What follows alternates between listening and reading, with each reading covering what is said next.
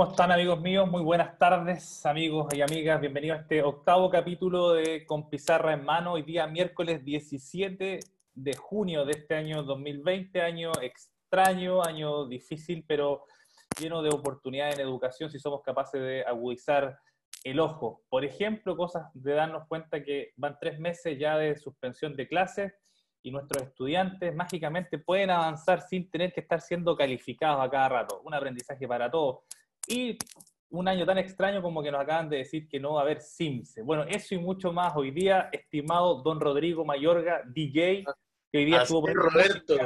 Sí, me están llegando los comentarios de la, la música. Un poco melancólica, un poco melancólica al inicio. Bueno, a veces, a veces necesitamos un pelito de, de, de melancolía, ¿no? Pero eh, en estos tiempos tan, tan complejos como tú decías. Nada, partir saludando de nuevo a todos los, los amigos, las amigas que, que, están aquí con nosotros en Zoom, a todos los que nos están escuchando después en, en, Spotify o nos están viendo en YouTube. Tenemos un programa bien intenso hoy día, Roberto, porque efectivamente han pasado hartas cosas en la, en la semana. Ahí les vamos a estar contando a la gente que hasta cambio de pauta tuvimos que hacer eh, al principio y eh, y vamos a terminar con todos los que están acá haciendo el sorteo del libro que me acordé, lo, lo tengo conmigo. Concurso. ¿Cómo es el concurso? Explícanos, Rodrigo, ¿cómo es? Mira, esto es súper simple. Cualquier persona que esté en nuestra lista de correos eh, y que esté presente al final del programa cuando hagamos el sorteo, vamos a hacer el sorteo con toda la gente que esté presente acá. Lo único que tienen que probar es que estén en, el, en la lista de correos y si es así, se lleva a esa persona el libro Relatos de un chileno en Nueva York 2 por Roberto Romero, que soy yo, pero es un secreto, nadie lo sabe. Pero esto, Roberto, para el final. ok, pero ¿y si yo no me lo gano, dónde lo puedo...? Me imagino que lo, lo Ah, bueno, si tú te lo ganas, pueden encontrarlo en www.trayecto.cl, donde hay otro libro muy bueno eh, de un tal Roberto Bravo sobre liderazgo. Oye, que yo también recomiendo a todo eso, a la gente que quiere, que quiere ganarse un manual de supervivencia, hay un, hay un concurso en Twitter en estos momentos. Eh, va a Twitter y vayan a Profes de Chile, arroba Profes de Chile. Ellos están eh, regalando un, un, manual, hay una encuesta y ahí, ahí, si usted retuitea, hay un manual. Así que los interesados también a Twitter después del programa. Mira cómo estamos, mira cómo estamos de, de, de Roberto. Oye, para la olla. hay harto de lo que conversar el día de hoy.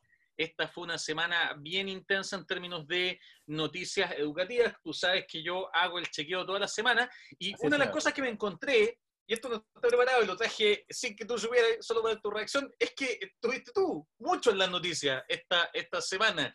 Eh, un reportaje sobre colegios particulares y sus nuevos procesos de postulación del año 2021, donde aparece en momento primer párrafo mencionado el señor Roberto Bravo, rector del Colegio Inglés de Talca, y también estuviste con una columna en El Mostrador, eh, liderar para reescribir la escuela. Yo quería simplemente partir mencionando eso, eh, felicitar también por la, por la presencia y, para que todos sepan, pues puedan ir a leer esta columna que está ahí en el, en el mostrador todavía. Maravilloso, me parece.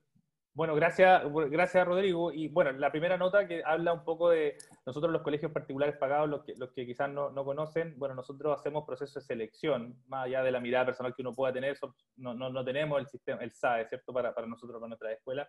Eh, y, esto, eh, el formato que hoy día estamos, nos hace también replantearnos. No sé si hoy día poner el foco en el estudiante en situación que la educación hoy día ha obligado que a las familias, sobre todo niños de prekinder, estén acompañadas. Eh, el, proceso de esos niños está acompañado por la familia. Entonces, solamente ver al niño nos queda un poco trunco.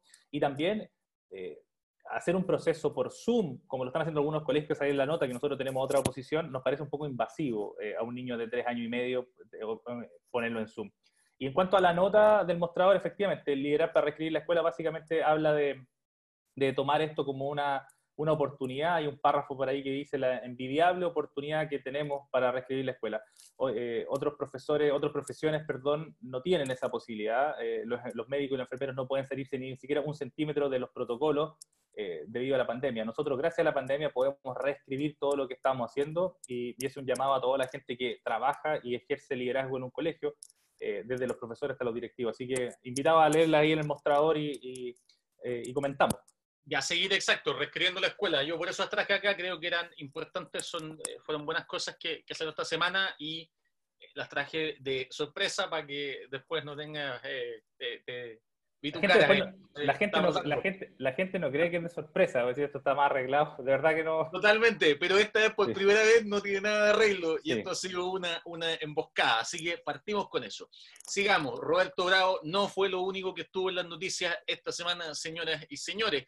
Eh, en otros países ya se empezó a discutir este tema del regreso a clases, tuvimos la noticia del caso francés que anunció ya junto con otra serie de, de, de reapertura, incluyendo las visitas a las residencias de ancianos, Macron anunció la vuelta a clases presenciales de manera obligatoria ya en Francia, mientras que en el caso chileno, con cambio de ministro de Salud incluido, Todavía no hay fecha precisa, lo dijo el nuevo ministro París hace algunos días atrás, lo volvió a decir el ministro de Educación Raúl Figueroa hoy día, no se está dando fecha, ya no hay ninguna, a pesar de, todas estas conversaciones que hemos tenido, lo que hemos escuchado, hoy día frente a la nueva situación se ha planteado esto como, ok, no sabemos definitivamente cuándo vamos a volver. Lo que no significa que no sigan avanzando algunas cosas importantes. Había un aumento en denuncias de abuso a menores, por ejemplo, junto con otro tipo de denuncias de violencia durante esta pandemia, que hizo que algunos diputados esta semana pidieran urgencia a un proyecto de educación sexual que está en el Congreso en este momento y que está avanzando. Hubo también un llamado de un grupo de expertos del Mineduc a conformar una mesa de trabajo en medio de la incertidumbre por la PSU de este año. Eh, y un poco vuelvo a esto de la, de la, de, ¿cómo se llama? La melancolía, Roberto, la duda. Hace una semana de harta incertidumbre. Yo creo que estas noticias un poco indican eso y ya que tenemos tantos temas que conversar, yo diría que aprovechamos de bajar un poco la incertidumbre con nuestras amigas de siempre que, que, nos ayudan en esto. Con cosas concretas, sí. Em, efectivamente, pues, eh, una de las cosas que hemos hablado que en este tiempo la educación, ya sea eh, superior y también escolar, necesita ciertas señales. Yo creo que lo vamos a comentar más adelante, pero yo creo que efectivamente es una señal positiva que no, no, no se haya eh, sacado del CIMSE. Hay otras cosas que hay que seguir viendo, cuáles son las otras señales, pero una señal a la tranquilidad. Eh, ¿Qué va a pasar con el regreso? Yo creo que una de las cosas que nos tiene obviamente todavía tensionado, pero mientras no sabemos qué va a pasar con el regreso y sigamos en este formato remoto, digital en algunos casos, eh, bueno, vamos a, a buscar, igual que todas las semanas, algunas prácticas exitosas que nos llevan a eso y que está muy conectado con algunas de las cosas que vamos a ir viendo hoy día de cómo con pocos recursos, pero con mucha creatividad e iniciativa, se pueden lograr cosas interesantes para movilizar a la escuela. Así que los invito a todos a, a esta nueva cápsula, tercera cápsula ya de Profes con Chile. Vámonos. Hola a todos, yo soy Camila Yoken, yo soy Rosario Mayorga, somos el equipo de Profes con Chile y hoy día les traemos una nueva cápsula de profes. Con el paso a la modalidad online, hemos visto cómo las redes sociales han estado siendo aprovechadas como herramientas educativas y una de ellas es Instagram. Hemos visto que han surgido un montón de nuevas cuentas, de espacios de compartir recursos, de colaboración entre profesores que nos están ayudando mucho. Pero también sabemos que a veces es demasiada la información y por eso queremos hoy día recomendarles algunas de estas cuentas que han surgido entre muchas otras que creemos que les pueden ayudar. La primera cuenta que queremos invitarlos a seguir es la de la Profe Online. Ella es una profesora chilena que actualmente trabaja en Estados Unidos y que desde que comenzó la pandemia ha estado compartiendo muchísimo material sobre herramientas tecnológicas y plataformas virtuales que podemos utilizar para nuestras clases online. También ha estado realizando sesiones de en vivo junto a otras profesoras en las que explican más en profundidad distintos temas y pueden encontrar también posts con sugerencias y tips para trabajar en sus clases online. Tiene mucho material que es muy valioso y que nos va a servir muchísimo para aprender y aplicar en la educación a distancia.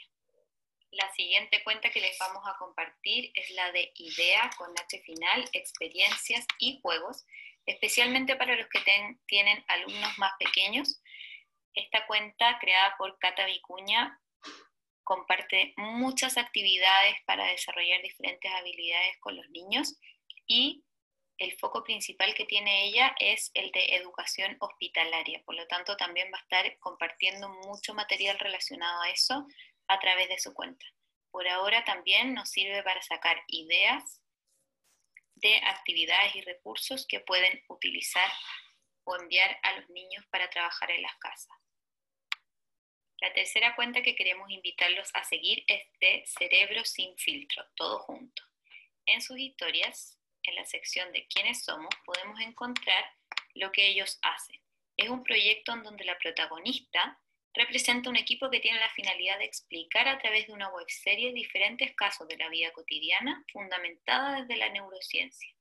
Creemos que esta cuenta es muy valiosa para que como profesores podamos entender un poco más de los fundamentos de la neurociencia y que es especialmente interesante para los profesores que trabajan con adolescentes. Los invitamos a revisar todo el contenido que han creado para que podamos aprender más y también entrar a su canal de YouTube que está en el link para ver los distintos capítulos. Para terminar, queremos compartirles este post que hizo la profe online para que podamos recordar que estas cuentas, como muchas otras, generan su contenido de forma gratuita y con mucho trabajo por detrás. Por lo tanto, es importante que si lo vamos a usar o compartir, les solicitemos permiso, los etiquetemos o los nombremos para que así podamos respetar su trabajo y el de muchos otros. Esperamos que les haya gustado y les haya servido mucho la cápsula que les trajimos hoy. Recuerden que todas van a quedar guardadas en el IGTV de nuestro Instagram, arroba Chile. Que tengan una muy buena noche y nos vemos la próxima semana con una nueva cápsula de profes. Oye, espectacular. Una vez más, ayudándonos, Profes con Chile, a, levantar experiencias exitosas. ¿Y, y cuántas otras experiencias quizás de nuestros mismos amigos que hoy día nos están escuchando en Spotify, en YouTube o que nos están viendo hoy día en el programa? Así que yo les invito a los profesores que nos están escuchando hoy día, a los directivos que están acá presentes también, que escriban a Profes con Chile, que levantemos nuevas experiencias.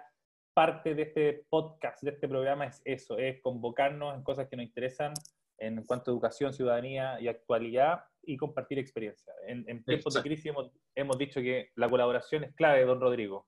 Exactamente, hacer comunidad es fundamental y por eso seguimos también acá en, con pizarra en mano y agradeciendo una vez más, una semana más a nuestras amigas de Profes con Chile. Bueno, vamos a uno de los dos grandes temas que tenemos para hoy día, Roberto, porque efectivamente nosotros tuvimos que cambiar la pauta, teníamos una, una íbamos a conversar de, educación superior. Hoy día, a pesar de que ahora que lo pienso tiene más sentido, la próxima semana habían pasado varias cosas y teníamos dentro de nuestras noticias esto que había pasado hace un par de días, que este proyecto, el que hablamos la semana pasada, de la, que estaba en la Comisión de Educación, había sido aprobado en particular, ahora había sido aprobado en general y pasaba recién a la sala de la Cámara de Diputados esta discusión de si se suspende por ley el CIMSE y la evaluación docente por crisis sanitaria. Yo te contaba la semana pasada que después de eso venía todavía que pasara a la Comisión de Educación del Senado, en particular, en general, que pasara a la sala del Senado y la Contraloría, el presidente, el veto, todo lo que,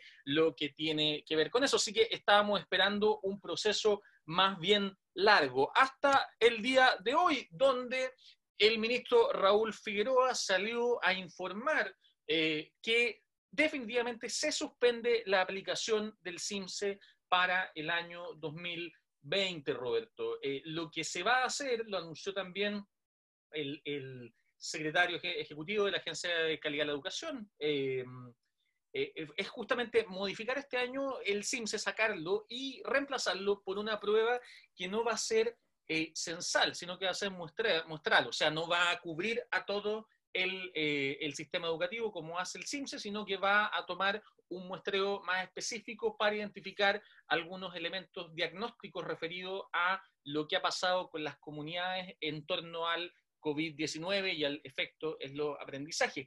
Se dijo también que va a ser voluntaria, es decir, que los colegios y los establecimientos van a poder eh, optar a participar de esta, lo cual yo tengo algunas dudas respecto a, en el modelo, cómo, cómo se aplica que sea voluntario que sea muestral, cómo se hace el muestreo, pero bueno, pero eso es una, es una discusión ya más técnica para efectos de, de, lo que se va a hacer y para preguntarnos después cuál va a ser el sentido que esto tenga. Lo más importante y lo más claro es que, dado que el CIMSE es establecido desde el Mineduc, con esta decisión del Mineduc y de la Agencia de la Calidad de la Educación, efectivamente no tenemos CIMSE el año 2020. Esto no afecta evaluación docente, que sigue otro guerrero, que no se ha dicho nada y para lo cual la ley efectivamente podría también suspenderla por este año. Pero al menos con respecto a CIMSE tenemos claridad ya de que no vamos a tener este año. Y no sé eh, cómo, cómo te afecta eso ahí a nivel del, colegio, a ti como, como directivo. O sea, por supuesto, uno tiene, uno tiene siempre, eh, y a pesar de que uno está en este nuevo formato, hay planes de, trabajo, considerando el, trabajo en, cuanto al CIMSE. Obviamente esto lo modifica un poco en eso, pero, yo me quería detener y agregar unos puntos a lo que tú planteabas, Rodrigo. Efectivamente, el que sea muestral y no censal y, voluntario. Es una figura que, habría que conocerla de, cómo, cómo se va a participar, quiénes van a participar y cuáles van a ser las consecuencias de eso. Ahora también, yo creo que en cuanto a las señales positivo, pero también queda pendiente este gran tema que es la evaluación docente, eh, avanzar, avanzar en eso. Pero también hay, cosas que a mí me, me, llaman la atención y que sería bueno que, se comentara prontamente, eh, porque como tú conocerás, el CIMSE también tiene ciertas consecuencias que son eh, para los colegios, y también ahí está el SNEP, que son estos bonos que reciben los colegios, están, por, están, están legalmente, están, entonces ahí también habría que modificar eso. ¿Qué va a pasar con eso este año?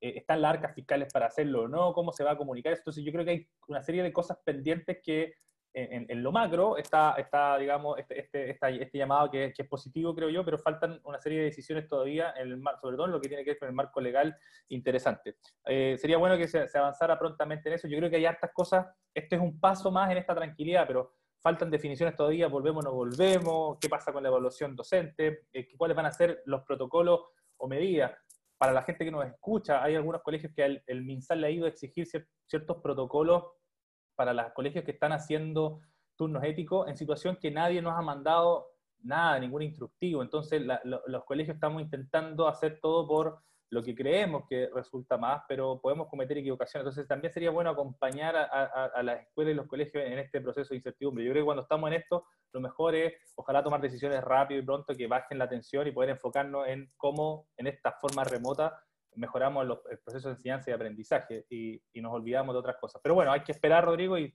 esto es, esto es movido. Quizás la próxima semana estemos ya hablando de que tampoco hay evaluación docente, quizás, quizás qué Claro, ¿qué, ¿qué, va a pasar con la, la, prueba de transición universitaria? Bueno, no, no sabemos. Yo, mira, yo creo que eh, yo sé lo que creo que hay que felicitar lo bueno y criticar lo malo, y, y siempre cosas hay, hay de, lo, de, las dos. Eh, efectivamente, creo que es una buena decisión. Creo que, que, llega algo más tarde de lo que uno habría querido. Hemos estado conversando de esto en capítulos eh, pasados. Recordemos que el mismo Raúl Figueroa y el mismo secretario ejecutivo de la agencia eh, de, la agencia de, calidad de educación eh, hace un par de semanas decían que se hacía el CIMSE sí o sí, eh, que de hecho se iba a hacer junto con la prueba de diagnóstico. Claro, uno ahí a veces dice, bueno, ¿por qué quizás no haber tomado la misma decisión hace dos semanas? Nos habríamos ahorrado tiempo, energía, desgaste y, bueno, y esperemos quizás a ver que, este, esta semana de cambios, de cambio a nivel de, equipos, de cambio a nivel de, figuras, de cambio a nivel de como estos que estamos viendo,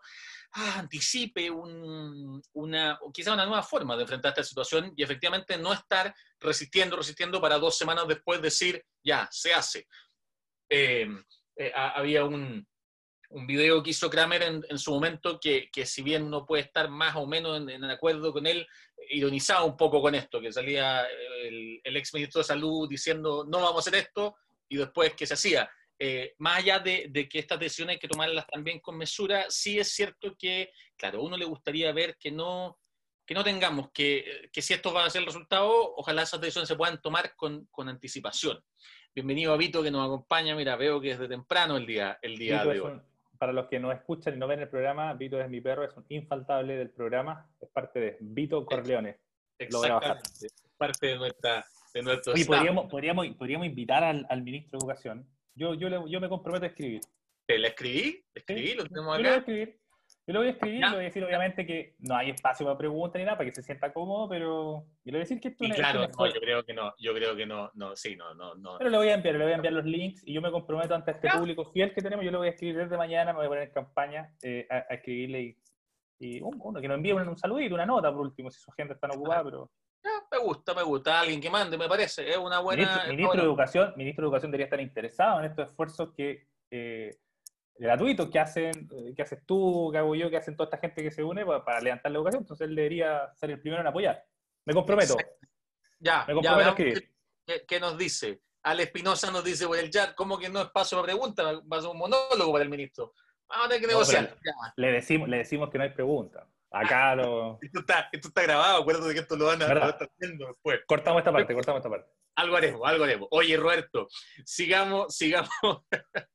Eh, bueno, pero efectivamente esto ha sido una, buena noticia eh, y como digo, cambió un poco la, agenda de esta semana. Pero también tenemos otro tema bien relevante el día de hoy que eh, nos convoca, que tiene que ver justamente con lo que venimos hablando, hablábamos hace un rato este tema de lo, de lo digital, de la conectividad. Profes con Chile ha hecho un trabajo maravilloso ahí que, que mostraba de, encontrar distintas cosas. Ellas son una iniciativa digital muy importante, nosotros somos una iniciativa digital muy importante, no sé muy importante, pero al menos eh, usamos lo digital, a eso quería ir. Usamos Zoom, también YouTube, pero eh, claramente eso no es una realidad que, sea el 100% del país sin duda y nos encontramos con que hay una serie de problemas de conectividad muy importantes en Chile. Eh, en el fondo, una gran cantidad de la población de nuestros estudiantes que no pueden tener acceso a ninguna o, o, muy escasamente a estas cosas. Eso ha llevado a,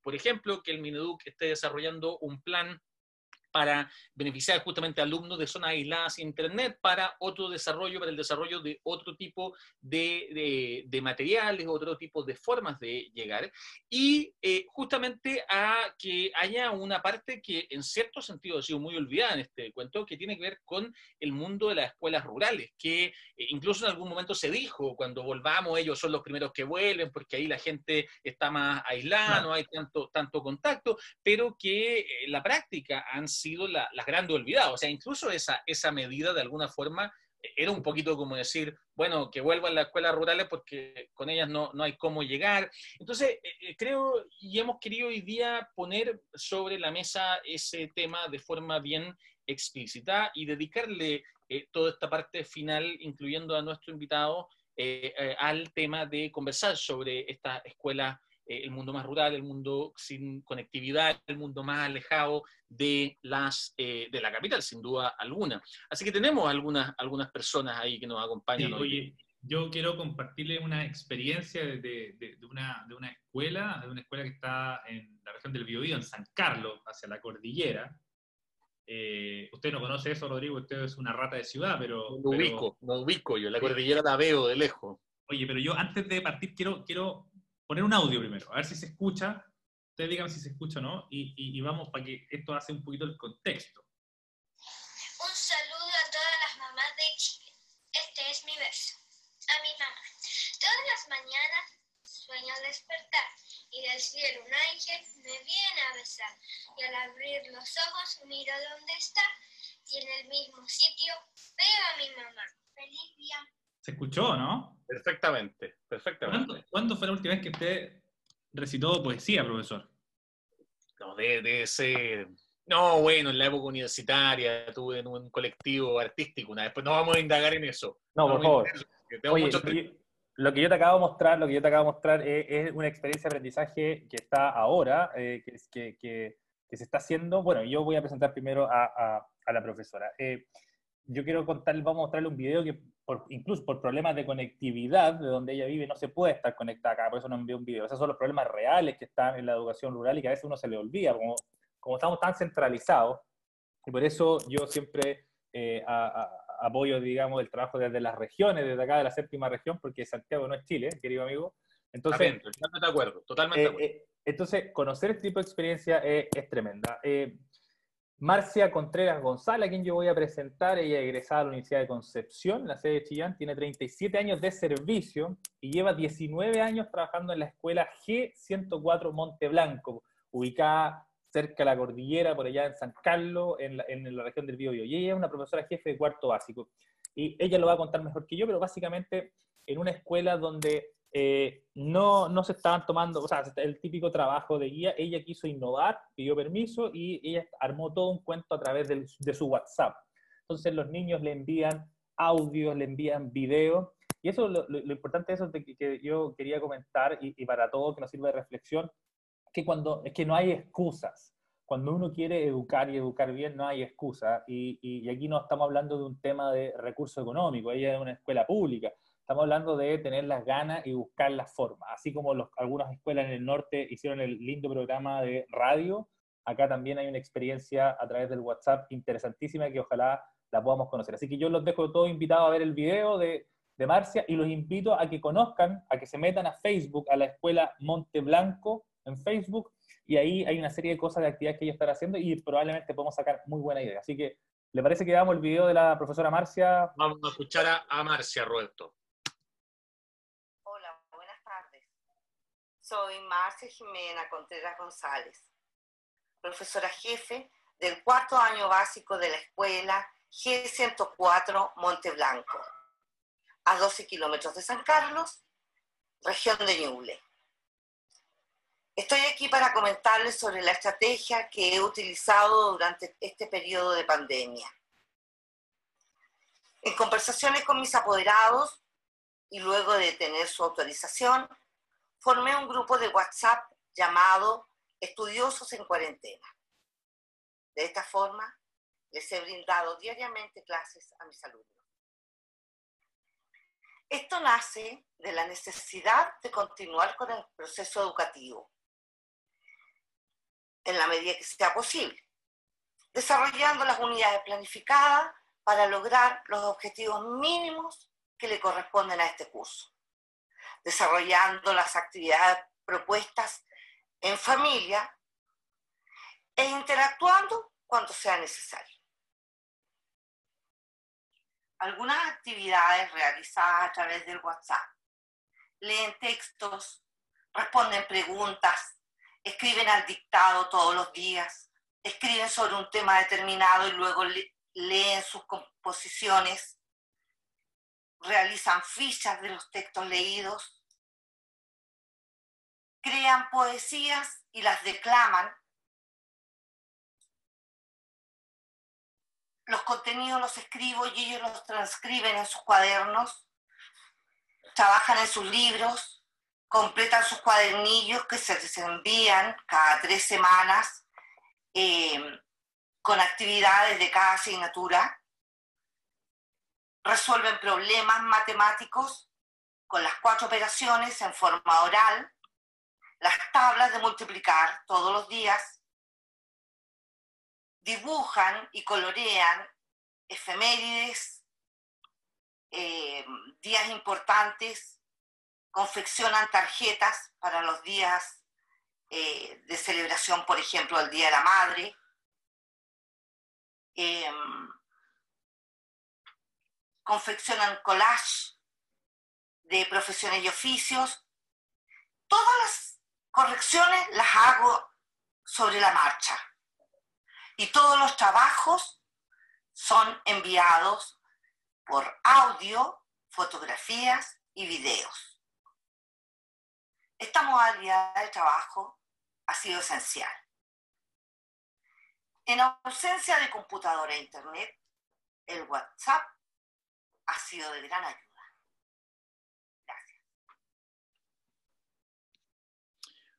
Oye, qué, mm, qué potente, Roberto. ¿Estás por ahí? Aquí estoy. Oye, tuve que salir ah. arrancando porque mi, perro se había puesto a ladrar. Así Ya, no te, preocupes, estáis, estáis sin video, creo. Ah, perdón, ya. Oye, no, decir solamente antes de que, de que, de que continuemos, eh, eh, lo, lo, a ver, lo inspirador que son este tipo de testimonios, lo importante que es escucharlo, eh, lo importante también que es que no, que en fondo porque inspiran y al mismo tiempo muestran la, el enorme, la enorme labor que están haciendo los profes, yo creo, en, en todo Chile. Esto no es para decir para decir cómo se llama, ah, genial, entonces que los profes se encarguen y no nos preocupemos de esto. Efectivamente, eh, necesitamos, ojalá tuviéramos conectividad en, eso, en esos lugares, pero sí es para decir que, que, tanto, una cosa que hemos dicho mucho, que tanto que se ha hablado de los profesores que, eh, que están, eh, que están, ¿cómo se llama?, eh, que, no están trabajando que, o que no están entregando el, café, como decía por ahí una, esa carta que alguna vez comentamos, están dando jugo en polvo nomás. Em, eso es bien, bien clave, volver a, a, recalcarlo de nuevo y cómo podemos seguir construyendo en este camino. Y en la misma línea tenemos a nuestro invitado del día de hoy, que vamos a hacerlo pasar. Gran amigo, gran amigo gran también. Amigo además, gran amigo y colega. Sí, pues. A ver si lo tenemos ahí. Ahí, está. Don Raúl. ¿Cómo está don, Raúl? Ojeda, Ojeda permíteme hacer las la, introducciones formales, la, la presentación formal de Raúl. Raúl Ojeda es profesor de Educación General Básica, licenciado en Educación por la Universidad Austral, tiene un diplomado de convivencia escolar en la Universidad Alberto Hurtado y estudios de teología en la Catholic Theological Union en Chicago. A mí siempre molestan porque sea Chicago en Estados Unidos. no, sí, sí. Con esa forma. Raúl debe saber, bueno, también ustedes son profes de inglés, aquí me tiro los cortes aquí con usted. Raúl es eh, profesor ya desde el año 1987, es un profesor eh, que, se ha caracterizado, yo diría, por eh, moverse desde el mundo rural, más rural al más urbano, eh, desde proyectos que sirven a las élites a proyectos de construcción popular. Es alguien que realmente ha demostrado, yo diría, em, esa, esa versatilidad y esa capacidad de irse moviendo en espacios de voluntariado, en espacios de trabajo. Y hoy día además Raúl está eh, de encargado de convivencia escolar en la escuela hospitalaria allá en Puerto Montt. Entonces, queríamos, Raúl, traerte acá a conversar con nosotros, eh, aparte de la alegría de tenerte y de verte de nuevo, aunque sea a través de, esta, eh, de estas modalidades. quizás, no sé, Roberto, partir preguntándole a Raúl sobre sobre esta experiencia o sobre la misma escuela hospitalaria. Yo no sé mucho de la escuela hospitalaria. Yo, efectivamente, bueno, Raúl, saludarte, eh, contarle a todos los amigos que con Raúl trabajamos juntos en el departamento de inglés, en los Sagrados Corazones de Manquehue. Hemos ido a conciertos juntos, fuimos a ver a Rage Against the Machine alguna vez por ahí. Eh, estuvo muy bueno eso. Y así que una linda amistad. Oye, Raúl, mira, en relación a lo que decía Rodrigo, durante la semana recibimos muchos, muchos comentarios eh, cuando publicamos y publicitábamos este espacio y nos preguntaban qué interesante, que queremos saber más de la escuela hospitalaria. Y en realidad es poco lo que al menos el, común de las personas, ya sea educadores, conoce. Entonces, a mí me gustaría partir que nos pudieses contar a todos los que estamos acá hoy día en vivo y también los que estamos escuchando en Spotify, cuál es eh, la misión de una escuela hospitalaria, qué es lo que hacen, eh, cómo, cómo ¿Cómo es el trabajo que ustedes desarrollan, Raúl? Primero, hola, qué gusto de verlos tanto tiempo. Se ven muy bien.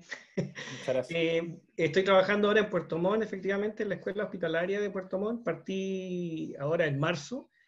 Para mí es una experiencia nueva en realidad. Tampoco las conocía muy, las conocía muy bien las escuelas hospitalarias, pero eh, la escuela hospitalaria de Puerto Montt ya lleva 15 años. Nosotros en Chile llevamos poco tiempo en escuela hospitalaria, si, si, nos comparamos, por ejemplo, con Argentina, que lleva casi 60 años, con escuelas hospitalarias. Eh, y la escuela hospitalaria básicamente lo que hace, eh, surge a raíz de esta duda que, que, que, había con respecto a los niños que están en los hospitales y el derecho a la educación.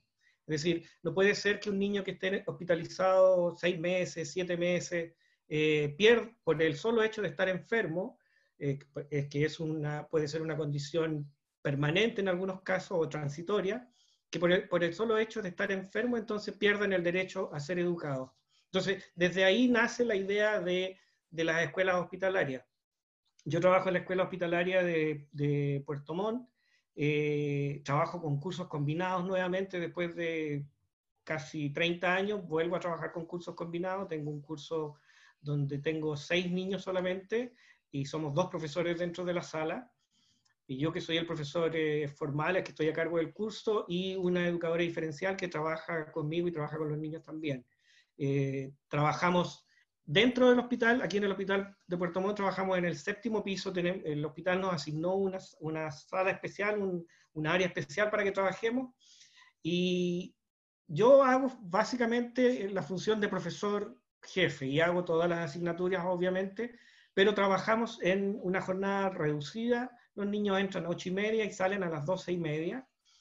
Y cuando yo digo tengo seis niños, en el fondo tengo seis niños, cuatro cursos y seis niños con realidades muy distintas. Eh, hay que considerar que los niños que nosotros tenemos tienen condiciones, eh, ¿cómo se llama?, médicas complejas. Eh, por poner un ejemplo, tengo un niño, tengo una niña que los tres primeros años de vida vivió en el hospital y por lo tanto esa niña eh, tenía problemas, digamos, en el, en el, esófago, por lo tanto eh, recién está aprendiendo a hablar, ella tiene nueve años, eh, está en segundo básico. Tengo otros eh, niños que vienen de los sistemas formales y que producto de sus enfermedades o de sus condiciones médicas han sido discriminados en los colegios, han sido maltratados, han sido objetos de bullying y las familias deciden sacarlos de esos colegios y cuando van al hospital eh, se recluta para que queden dentro de, la escuela hospitalaria. Esa es una función que un, que un profesor hospitalario cumple dentro de la sala de clases. Tenemos otra función que también la hacemos eh, en, el, en, la escuela hospitalaria, que es atendemos a todos los niños y niñas y, en edad escolar que, que, están hospitalizados, que van a estar tres días o cinco días. Nosotros a ellos también los atendemos, vamos a las, a su, no todos podemos, eh, hay un profesor, una profesora en este caso que está a, cargo de ir a las salas, donde, a las salas donde están los niños como pacientes, a verlos eh, y hacerles actividades escolares, dependiendo del nivel en el que el niño esté, y eh, cada profesor recibimos a esos niños, yo los recibo dos veces por semana en la tarde, y les hago actividades con respecto, dependiendo del curso, del nivel en que esté, eh, lo que necesite reforzar. A veces a esos, a esos niños pacientes los veo una vez y a veces los veo durante dos o tres semanas. Esa es la segunda tarea que tenemos como escuela hospitalaria. La tercera tarea, que es una tarea que a mí de verdad es la que me entusiasmaba más, pero que no puedo seguir haciendo porque no podemos ingresar al hospital. Eh, a, pesar de ser funcionarios del hospital, no podemos eh, trabajar en el hospital, por lo tanto no podemos ingresar ahora, que es trabajar con los chiquillos y chiquillas que son pacientes eh, de salud mental. Entonces tenemos en ese, en ese grupo de niños, que todos los profesores trabajamos una vez a la semana con ese, con ese grupo que somos, trabajan de lunes a viernes, y con esos niños, los chiquillos en realidad, vamos, a su, vamos a las, al, sector de salud mental del hospital y hacemos actividades con ellos. Esos, esos niños generalmente eh, hay, en ese tipo de, en ese tipo de salas hay pacientes psiquiátricos severos, eh, también tenemos eh, chiquillos que vienen recuperándose de adicciones, con, con adicciones fuertes, eh, adicciones principalmente a la pasta base, niños que, tienen, que han tenido como problemas de intentos de suicidio. Con esos niños nosotros, chiquillos de, diferentes edades, nosotros trabajamos con ellos, cada profesor una vez al, a la semana, vamos a la sala y hacemos esa actividad con esos niños. Y Aparte de eso, también la escuela hospitalaria tiene alumnos que se llaman alumnos domiciliarios, que son niños y niñas que debido a su condición de, de salud no pueden salir a la escuela normal, no pueden salir de su casa no pueden venir a nuestra escuela tampoco, a pesar de que nosotros, la escuela, nosotros tiene asepsia, como todo sector del hospital, dos veces por día, en fin, lavado de manos y toda esta rutina que hacen los médicos, nosotros tenemos que hacer exactamente lo mismo, pero esos niños no pueden. Por lo tanto, la escuela hospitalaria envía profesores a las salas, a la, perdón, a las casas de los niños y las niñas con las actividades correspondientes a cada nivel. Entonces, esos niños reciben dos veces por semana a un profesor o una profesora que va y les hace trabajo, les da tarea, en fin, o se relaciona con ellos. Hay, que pensar que tenemos niños que, por ejemplo, no se pueden comunicar, niños que están postrados, eh, tenemos muchos niños que tienen problemas de, de retraso severo, de, en fin, distintos, distintos tipos de condiciones. Y la, última, y la última tarea de la escuela hospitalaria que se inauguró este año y que para el director de la escuela y para el resto de mis colegas es es fabuloso porque es la primera experiencia en Chile, es, eh, tenemos en el hospital de día, que, por, los que, para los que no conocen, el hospital de día es, un, es una sección del hospital que está fuera del hospital aquí en Puerto Montt, donde van eh, chiquillos que están eh, tratando de salir de, adicciones, que están en tratamiento por adicciones, o también pacientes con problemas psiquiátricos, problemas mentales. Y esos, esos niños, no, no, como por ser ambulatorios, nosotros no los podíamos tener. Y las escuelas no los reciben, porque son, son niños que tienen muchísimos problemas, no se logran adaptar. Entonces, este año se inauguró en Puerto Montt el proyecto, el programa de de la, eh, de la escuela hospitalaria en el hospital de día. Entonces, ahí hay una colega y cada profesor, de los profesores de enseñanza media, porque ahí yo no voy por eso, pues soy profesor de enseñanza básica, eh, cada colega va una vez al día a hacerle clase a esos niños y, esos niños son alumnos nuestros y, y ¿cómo se llama? Y, hemos, tenido, y hemos tenido un muy buen resultado con los chiquillos, les gusta ir a la escuela. Eh, hay que pensar que los, los alumnos nuestros vienen a la escuela porque ellos quieren, ellos, o sea, ellos quieren ir a la escuela, eh, no, es un problema para ellos estar en la escuela, todo lo contrario, para ellos estar en la escuela es una experiencia eh, en, muchas, en muchas ocasiones que les cambia la vida. Entonces, eso, eso es básicamente lo que nosotros hacemos en la, en la escuela hospitalaria, es un desafío para mí, ya estoy voy a cumplir 56 y es un nuevo desafío, solamente me queda la escuela carcelaria y con eso cierro el círculo del sistema escolar chileno. Eh, pero eso, básicamente eso es lo que hacemos. Oye, Raúl, bueno, eh, gracias por, el reporte y sobre todo felicitarte a ti y al equipo. Tú me habías mostrado fotos de cómo preparaban material y me imagino que era cuando iban a, los domicilios de distintas casas por ese esfuerzo y yo creo que, que que es un ejemplo de, de, lo que es hacer escuela hoy día y de este vínculo que, que, hoy día ustedes siguen con ese vínculo que nosotros hemos perdido con estas clases remotas y que intentamos buscarlo.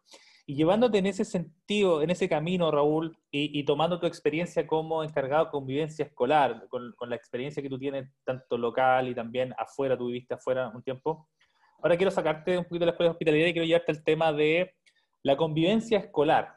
En, ¿Cómo ves tú la convivencia o... Eh, hay gente que dice, mira, los niños que lo pasan mal en una escuela, cuando están físicamente en un colegio, tú algo decías eso, al momento de estar en un espacio remoto, claro, no tienen la presión social o física de los compañeros en la sala de clase, pero también hay otros que dicen, pero bueno, hoy día, están, hoy día está todo el día conectado al tema de las redes, donde en muchos colegios hoy día el ciberbullying es el que eh, lo, que, lo que hoy día domina muchas de las relaciones de nuestros niños y niñas y adolescentes. ¿Cómo ves tú el tema de la convivencia escolar en esta escuela distinta, en esta escuela remota en la cual nosotros estamos? ¿Y cuáles serían tú algunas eh, experiencias que tú nos podrías compartir o cuáles son tus ideas de cómo trabajarla? Sí, eh, mira, es bien curioso en realidad. Yo, digamos, lo que yo creo es que lo que no se había hecho antes en la, escuela, en los colegios, eh, difícilmente se va a hacer online. Eh, me refiero, porque, porque mi sensación es que cuando, cuando los directivos de las escuelas tenían la intención o tienen la intención o el deseo de educar a los alumnos en convivencia y de educar a la escuela en su conjunto en convivencia, bueno, online se les va a hacer más fácil, va, a haber, van a tener dificultades, obviamente. Yo he sabido de casos de bullying en, salas virtuales, digamos, los niños se burlan de sus compañeros en salas virtuales. Eh, he sabido de casos, por ejemplo, de niños que están en clases con el profesor, el niño está, el niño o la niña está en la pantalla, pero a través del WhatsApp se están burlando de la apariencia de un compañero, de del lugar donde está el compañero, de lo que dijo, digamos, no es necesario, eh, a lo que me refiero yo es que, es que la, realidad que se, vivía en la sala eh, se, se, trae al mundo online y, y, si, y si en realidad el colegio o los directivos del colegio o los profesores del colegio no estaban preocupados de eso en la sala, menos lo van a ver online cuando, donde es invisible. Por ejemplo, el caso que yo te estoy diciendo es un caso que yo conozco y solamente se pudo ver porque personas que trabajaban en el colegio, que estaban interesados en el tema, eh, lograron un poco averiguar cómo, estaba cómo, cómo, se estaba llevando a cabo la clase y si habían, si habían reportado algún tipo de dificultad y a través de entrevistas lograron finalmente descubrir que efectivamente lo que, estaba, lo que pasaba dentro de la sala seguía pasando online. Eso es una cosa. Yo creo que eh, en la primera, creo, no sé si fue en la primera o en la segunda, el segundo programa que ustedes tuvieron, ah, hubo un profesor de la Universidad, Diego Portales, y él dijo, sí, en el segundo programa parece que, y él dijo, él dijo algo que yo encontré que tenía toda la razón. En el fondo, los colegios que venían con una preocupación en estas áreas son los colegios que lo van a hacer mejor. Los colegios que venían con la preocupación exitista, con la preocupación de, mantener el modelo tal como estaba o de, los resultadistas, esos colegios son los que lo van a pasar mal. Y en el fondo, a mí lo que, me, más me preocupa es cómo hacemos para que esas personas, esos colegios, esos directivos, se convenzan de que en realidad educar en convivencia escolar es muy, es muy, muy importante. Para adelante, ahora un poco yendo un poco más adelante, para adelante. Eh, yo delante me estaba preguntando, eh, la convivencia escolar es del ámbito escolar, pero la convivencia es algo que se da en sociedad.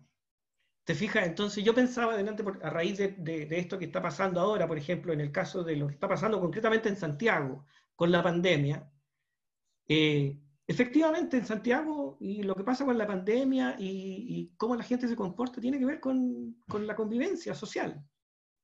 Y, finalmente la solución, y yo pensaba, ¿cuántos colegios conozco que hacen la misma solución? La solución es poner penas más eh, graves, más pesadas. O sea, yo conozco muchos colegios que frente a, la frente a un problema, entonces, en vez de suspender los cinco días, es más punitivo, exactamente. ¿Te fijas? Exacto. Promovamos el castigo. Entonces, si lo promueve, o sea, me refiero, a lo que me refiero yo es que la convivencia escolar, claro, uno la ve como dentro del colegio, en fin, eh, digamos, los especialistas, uno revisa y dice esto es lo que hay que hacer, así vamos a tratar el problema, en fin, todo lo demás. Pero frente a lo que está pasando, los niños también ven esto. O sea, uno quisiera que no, pero yo creo que los niños también ven. Y lo que ven finalmente es que cómo solucionamos el problema de la convivencia es con lo punitivo. No solucionamos el problema de la convivencia conversando.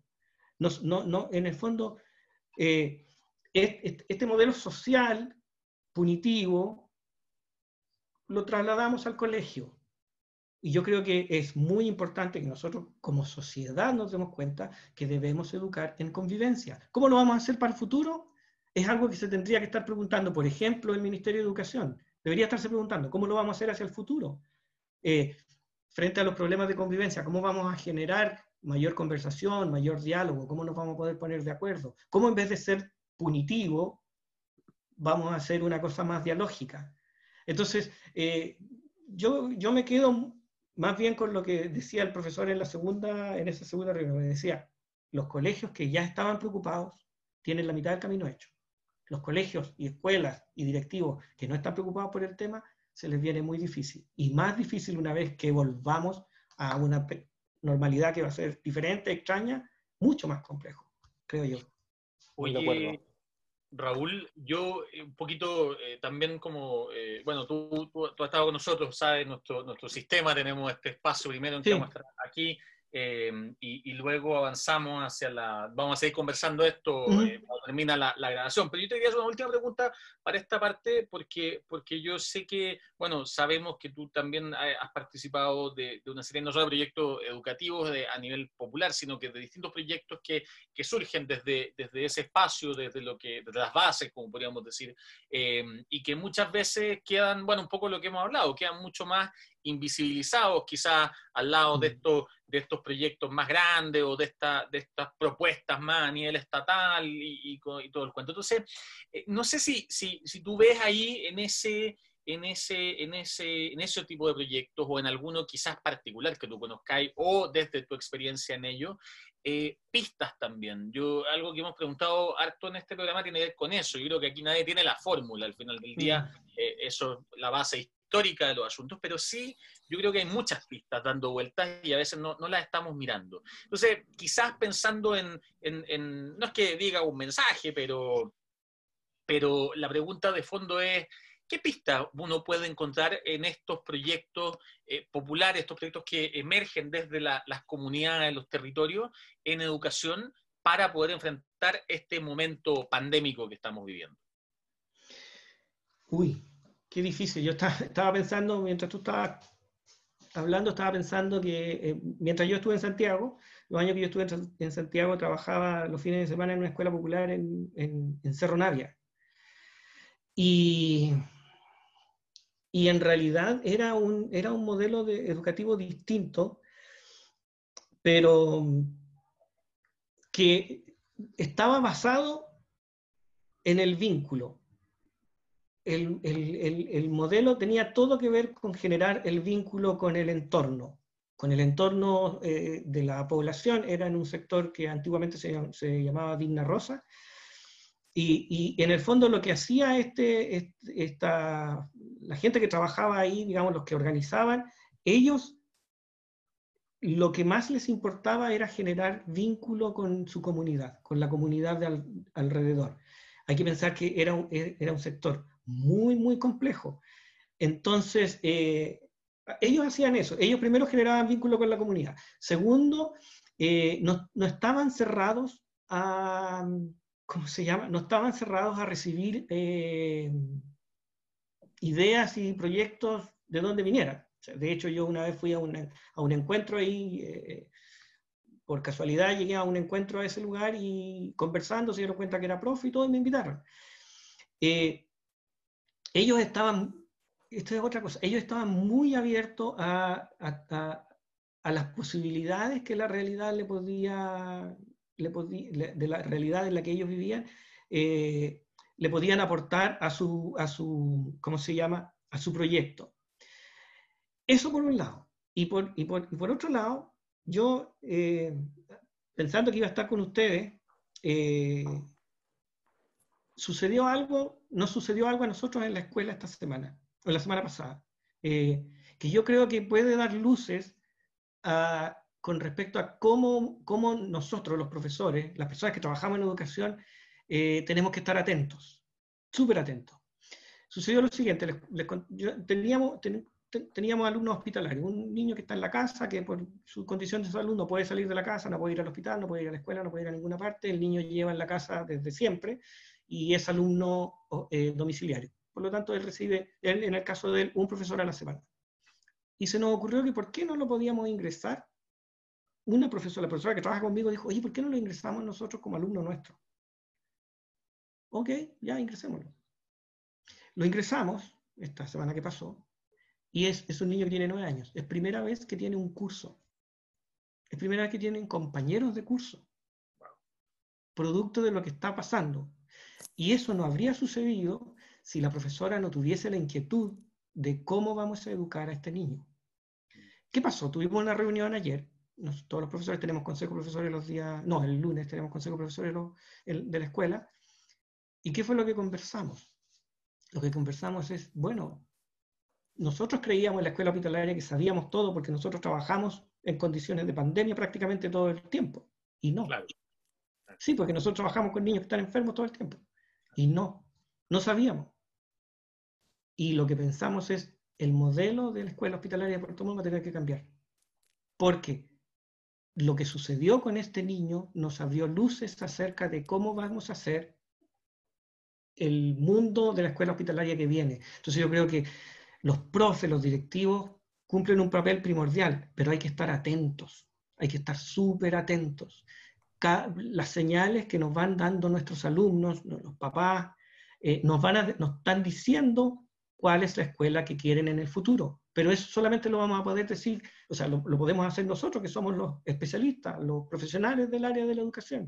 Pero si no estamos atentos a eso, vamos a querer seguir haciendo lo mismo y no va a resultar. Entonces yo creo que son esas dos cosas. En el mundo popular, la vinculación, la apertura, la posibilidad de que llegue nueva gente, apertura a nuevas ideas, eh, y, y en lo otro, en el mundo profesional nuestro de los profesores, es estar atentos a las señales que nos están dando eh, esta realidad nos está dando señales. A mí no me gusta mucho hablar de oportunidad, yo creo que más bien nos da señales de lo que tenemos que hacer, porque la palabra oportunidad es como que está un poco muy manoseada, entonces yo creo que más bien es, es como, no, tenemos que estar abiertos a este mundo que, que, que, nos está diciendo y nos está dando señales de lo que va a ser en el futuro. Eso, eso, eso diría yo. Bueno, muchas gracias Raúl. Estamos llegando hasta, esta parte final de donde grabamos el programa y luego nosotros seguimos con todos los amigos que están conectados en vivo y en directo eh, para ya hacer un espacio un poquito más íntimo de preguntas. Agradecerte Raúl, despedirte formalmente en este espacio. Gracias por volver a encontrarnos a la distancia hace mucho tiempo que no nos, no nos veíamos y nos quedamos con tu última reflexión, esto que habla de agudizar el ojo. Nosotros la las escuelas, los docentes, los directivos escolares para ver esta, esta tú no le quieres llamar oportunidades, estas opciones, estos momentos únicos que tenemos para, para reescribir la escuela. Eh, darnos cuenta cosas como, por ejemplo, lo que decíamos al principio del programa, que hoy día nos damos, eh, ponemos atención que en tres meses los alumnos sí están siendo evaluados formativamente sin la, sin la, la, eh, la transacción de la nota. Hoy día ya no hay calificaciones y aún así pueden avanzar. Eso nos tiene que decir algo. Y si nosotros volvemos a la escuela eh, y seguimos haciendo exactamente lo mismo y no tomando atención a esto, no habremos aprendido absolutamente nada. Así que ahí tenemos un desafío enorme. Así que muchas gracias, don Rodrigo, pero no nos vamos a ir sin antes que usted nos dé el ganador de, relatos, vamos de el libro Relatos. Tiene que ser conectado. Si no está conectado al agua, por favor, Exactamente, no, exactamente. Me lo gano yo, me lo gano yo. Sí, y, y cómo se llama, y tenemos, claro, a, un par de personas ahí que son familiares directos, así que no lo, no lo pusimos porque si no después nos, nos acusan. Ya, entonces nos vamos con el sorteo del libro. Una persona entre toda esta lista de presentes y sorteado nos dice que el ganador o ganadora es Calú Velázquez. Así que Calú, Vamos a chequear en, nuestro, en, nuestra, en nuestra lista de correos. Si no, vaya corriendo rápido, inscríbese y haga, eh, porque si no va a quedar, eh, ¿cómo se llama?, palagua posterior. Y es la ganadora, Calú, felicitaciones. Espero que te guste el libro. ¿Sabes quién es Calú? No, no sé quién es Calú. Es la presidenta del centro de padres de mi colegio. Ah, bueno, le cuenta el resto de los padres del libro si le gusta y si no le gusta, que no le cuente nada. Pero qué importante que los centros de padres estén en, los temas de discusión escolar. Eh, eh, los centros de padres en este tiempo tienen una, oportunidad y tienen la, nos tienen que ayudar a través del liderazgo. Así que qué bueno que esté. Así que Calú, yo se lo puedo pasar a Calú cuando usted me envíe el mío de regalo. Ahí, nos coordinamos, ahí nos coordinamos para que lo para que lo hagamos en el, para que hagamos la, la entrega. Y, eso, y nos despedimos por hoy, pasé con la conversación con Raúl. ahora, tenemos invitada la próxima semana. Pero, por favor, mira. Tenemos invitada, de lujo la próxima semana. De tantas cosas y uno ya se empieza a olvidar. Efectivamente, próxima semana, Roberto, capítulo número 9, porque duramos tanto como la pandemia nosotros. Así es. el 24 de junio, Magdalena Miller, directora de pregrado de la Facultad de Educación UC, nos va a acompañar. Por eso te decía que en realidad al final fue mejor dejar para la próxima semana esta discusión de, educación superior. Solamente agregar, agregar a tu presentación, Rodrigo, bueno, Magdalena, eh, profesora, yo la conozco también, me hizo clase, tuve la oportunidad de hacerme clase, eh, trabaja en proyectos de, innovación e investigación del CONICIT, es la directora de pregrado eh, en educación, bueno, es autora de libros, una, invitada a una serie de paneles, así que es un lujo tenerla a toda la gente que está interesada en educación, sobre todo en educación inicial, eh, Magdalena nos puede ayudar mucho. También es experta en observación y retroalimentación, que es algo clave eh, y hoy día tenemos que readaptarlo al formato que estamos. Así que todos invitados al próximo miércoles 24 de junio, capítulo número 9. Ahí estaremos conversando, si es que no nos, bueno, si es que vamos a ver qué, qué noticias nos trae la semana también. Así es. Pero veremos, como siempre. nos despedimos una vez más y nos vemos la próxima semana aquí mismo en Con Pizarra en Mano. Chao, chao, Roberto y Raúl.